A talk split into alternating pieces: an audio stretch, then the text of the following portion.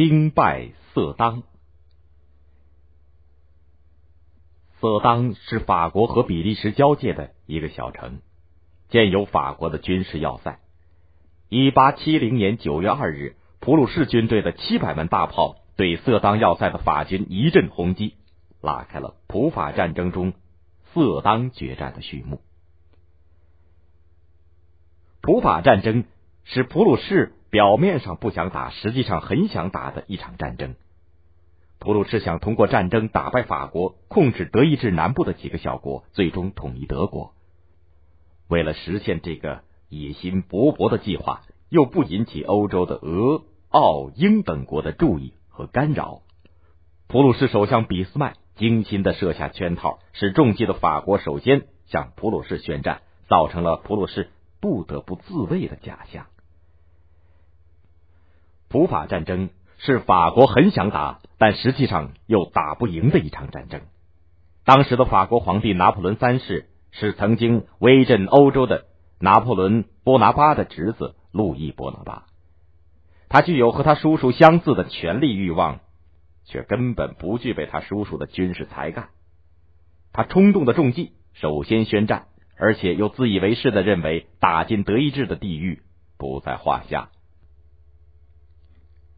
拿破仑三世的上台也是沾了他叔叔的光。一八四八年十二月，法国选举共和国总统。这个叫做路易波拿巴的家伙得到了法国保王势力的支持，更有许多农民都投票支持他。农民这么做是怀念他叔叔拿破仑当政的时候曾经制定的民法典。这部法令使大革命时期共和派分给农民的土地没有让贵族们重新侵占。农民们轻信拿破仑的侄子当总统也会像他的叔叔一样给农民的实惠。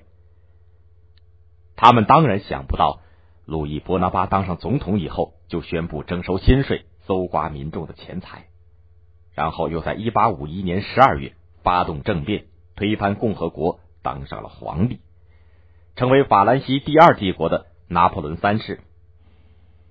对付宣战以后，拿破仑三世花了一周的时间，才集结了二十五万法军。他亲自任前线总指挥，带兵到了边境。却又不敢马上进攻，因为部下报告说，法军根本就没有做好作战的准备，弹药和粮草缺乏，大炮数量比普军少，而且性能差。普军却是精心组织，有备而来，全国五十万军队有四十万已经集结在边境，军队内建立了情报组织，指挥联络迅速有效。参谋组长毛奇是一位富有经验的老将，普鲁士国王威廉一世也亲临前线坐镇。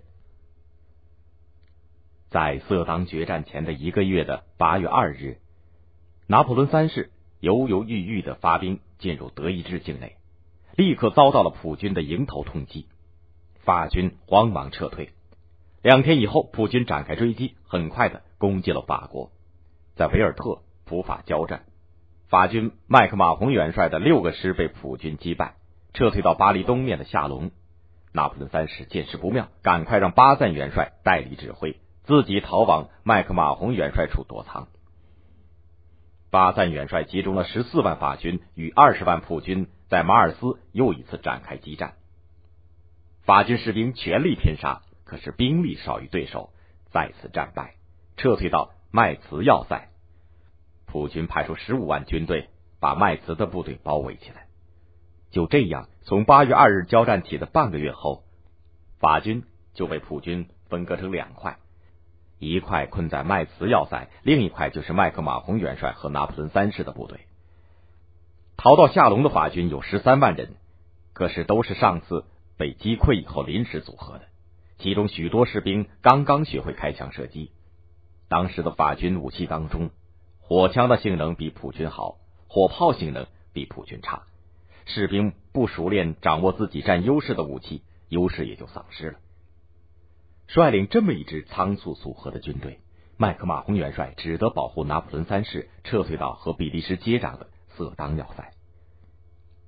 普鲁士军队赶到了，普军用七百门大炮的火力集中轰击色当要塞，发动了总攻。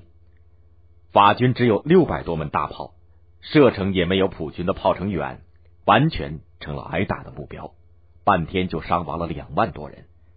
麦克马洪元帅也被炮弹片击中。尽管陷于混乱挨打的被动局面，还有不少法军将士准备坚决抗击。我们还有十万士兵，要塞的防守工事坚固，可以组织反击。但是粮食弹药供给却出了问题。就说面包吧，巴黎曾经派出一列火车专门送来面包等食物，但是遭到了普军途中的阻击，没有办法运过来。几位将军在要塞指挥部正在七嘴八舌的商议，卫兵却赶来报告。法军已经投降了。什么？谁下的命令？是皇帝陛下。他在下午三点就下令，在要塞中央的塔楼上挂起了白旗。果然，普军停止了攻击。气壮如牛、胆小如鼠的拿破仑三世写了一封信，并解下了自己的佩剑。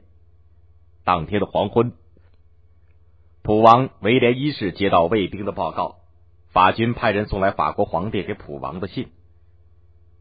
只见那个人身穿法国的军服，态度恭敬的走到普王的面前，脱下军帽。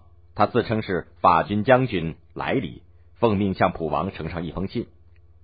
威廉一世展开信纸，上面写的是：“我亲爱的兄弟，因为我未能死在我的军中，所以我只得把自己的佩剑献给陛下。我继续做陛下的好兄弟。”下面是拿破仑三世的签名。拿破仑三世和三十九名法军将帅、十万名士兵就这样成了普军的俘虏，还有六百多门大炮也被普军缴获。兵败色当，宣告了普法战争的结束。法军战败的原因，除了拿破仑三世的骄横自大、指挥失误、准备不足等之外，武器的劣势也是其中之一。普军配备了后膛装弹的大炮。从射程到射速都远远胜过法军的大炮。一位经历过这次战争的被俘的法国军官感叹说：“他们是靠五里路长的炮兵部队才打胜的呀。”色当兵败的消息传到了巴黎，市民们愤怒了，因为政府还想封锁战败的消息。九月四日，民众们涌进了巴黎市政厅，在人民的压力下。法国组成了由资产阶级共和派人士组成的国防政府，宣布成立新的法兰西第三共和国。国防政府和从色当向巴黎推进的普军谈判，但是普军继续前进。半个月以后，包围了巴黎。一八七一年一月，国防政府宣布向普鲁士投降。三个多月以后，又在法兰克福签订了合约。